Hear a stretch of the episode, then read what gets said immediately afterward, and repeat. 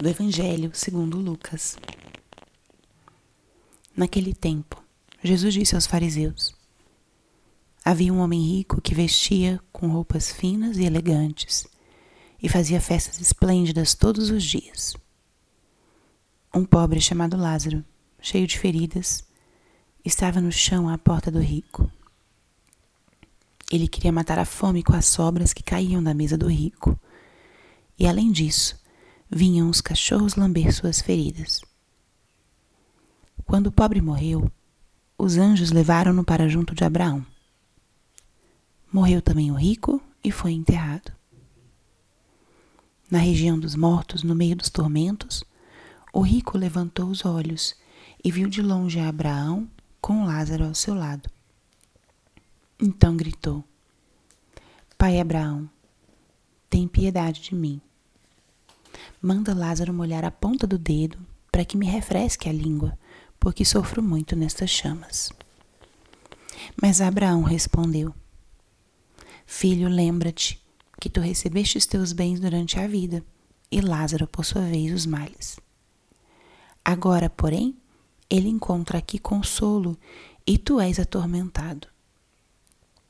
E além disso, há um grande abismo entre nós.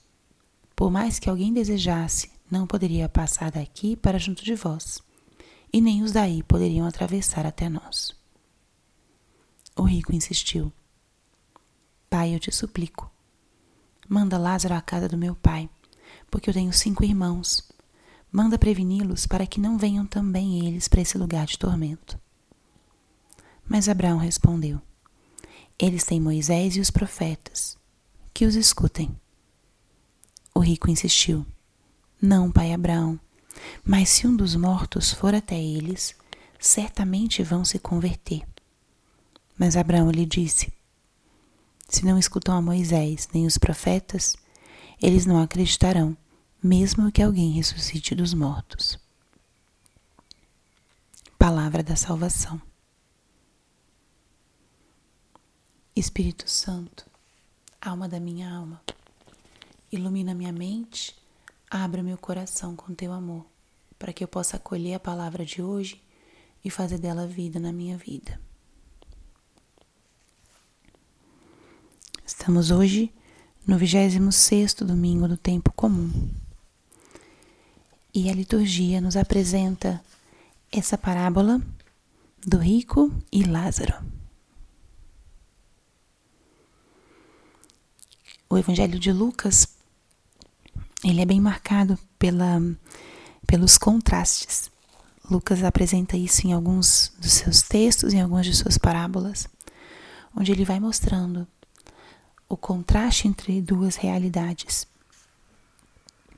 E nessa parábola aparece primeiro o contraste entre a riqueza e a pobreza. O rico que vestia roupas finas, fazia festas e banquetes. E hum, o pobre, o pobre Lázaro, cheio de feridas, com muita fome, à porta da casa do rico. Riqueza e pobreza.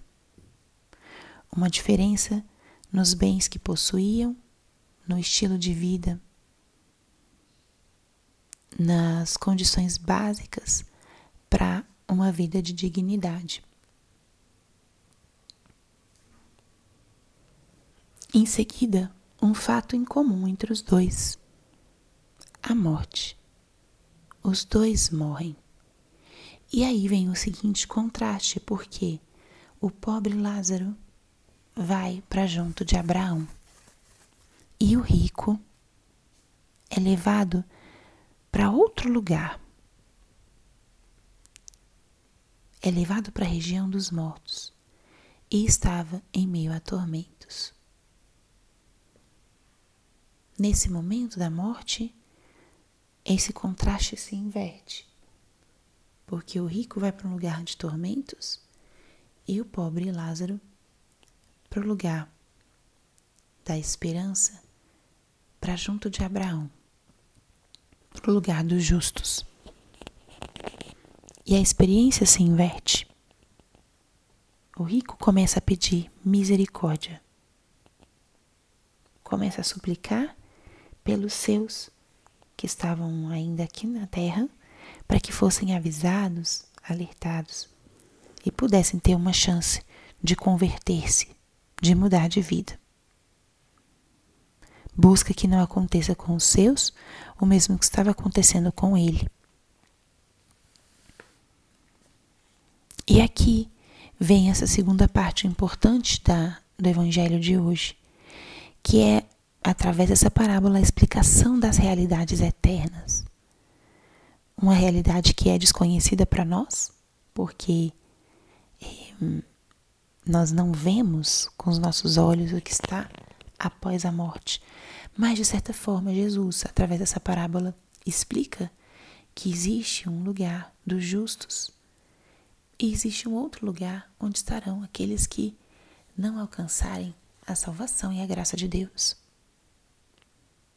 E a primeira coisa importante dessa parábola é a realidade de que existem, existe um céu, existe essa palavra que é tão feia, a gente não gosta de pronunciar.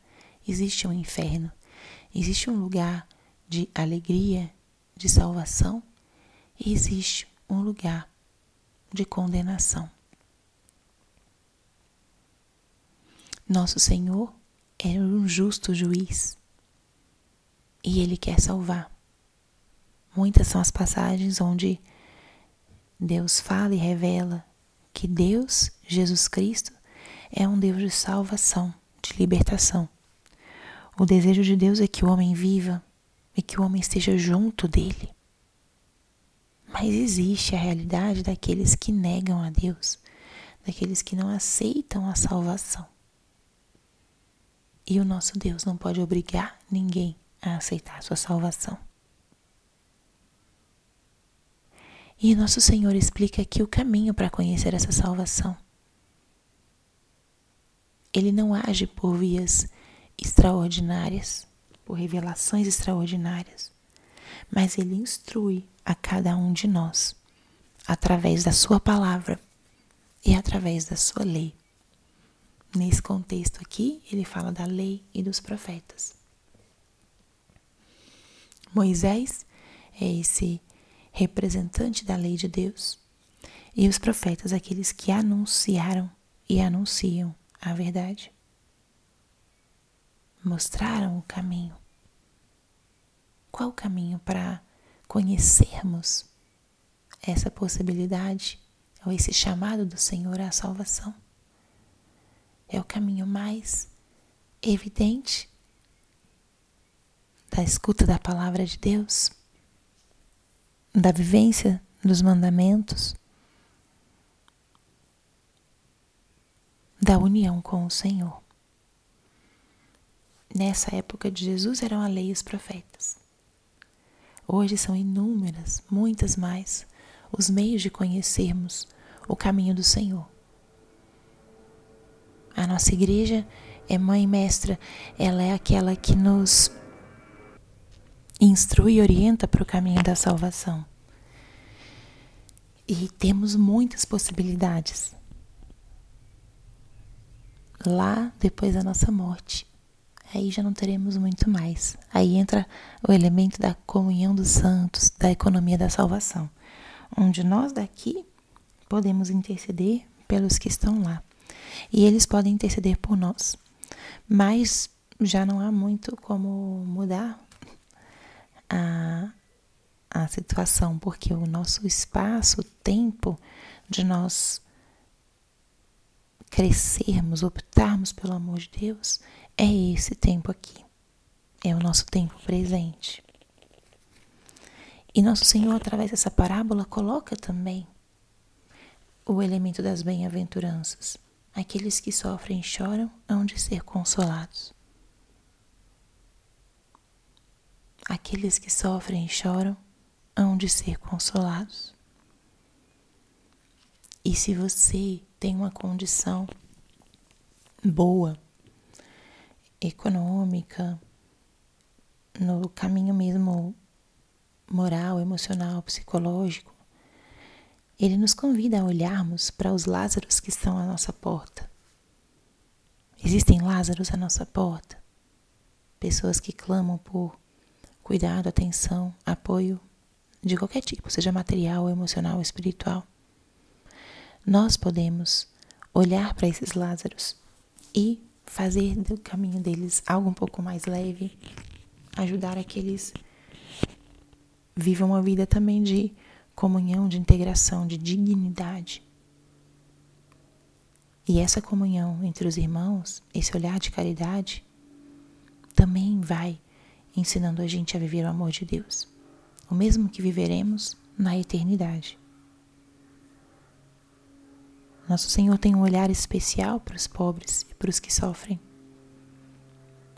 E espera que eles cheguem na eternidade e possam desfrutar, desfrutar da alegria e do consolo de Deus. Então, essa parábola toca elementos que são muito difíceis ou mais desconhecidos para nós. Mas nesse domingo, a pergunta é: o que, que essa parábola me toca? Deixe-se tocar por essa história. Deixe-se tocar e talvez levantar o teu olhar e ter um olhar mais caridoso para o teu irmão que está ao teu lado e necessita. Ou pode ser para a gente também um convite a ver como estamos aceitando a salvação que vem de Deus. Aqui estamos dedicando o nosso tempo, as nossas energias Estamos dedicando tempo ao transcendente? Estamos dedicando tempo a olhar para o nosso irmão, a viver uma vida em Deus? Ou estamos só malgastando nosso tempo, os nossos bens, com atitudes e escolhas egoístas? O que estamos fazendo? Para onde estamos indo? Levantemos hoje o nosso olhar para a eternidade. Temos um convite, um destino que está lá longe, lá na frente. Não olhemos só para o hoje, para o imediato. Levantemos a cabeça e deixemos que o nosso olhar espiritual alcance o céu, alcance a eternidade e nos motive nas nossas escolhas concretas aqui do dia a dia e que não cheguemos sozinhos. Tomara que as nossas ações concretas do dia a dia também ajudem que nós cheguemos ao céu com muitos ao nosso lado. Glória ao Pai, ao Filho e ao Espírito Santo, como era no princípio, agora e sempre. Amém.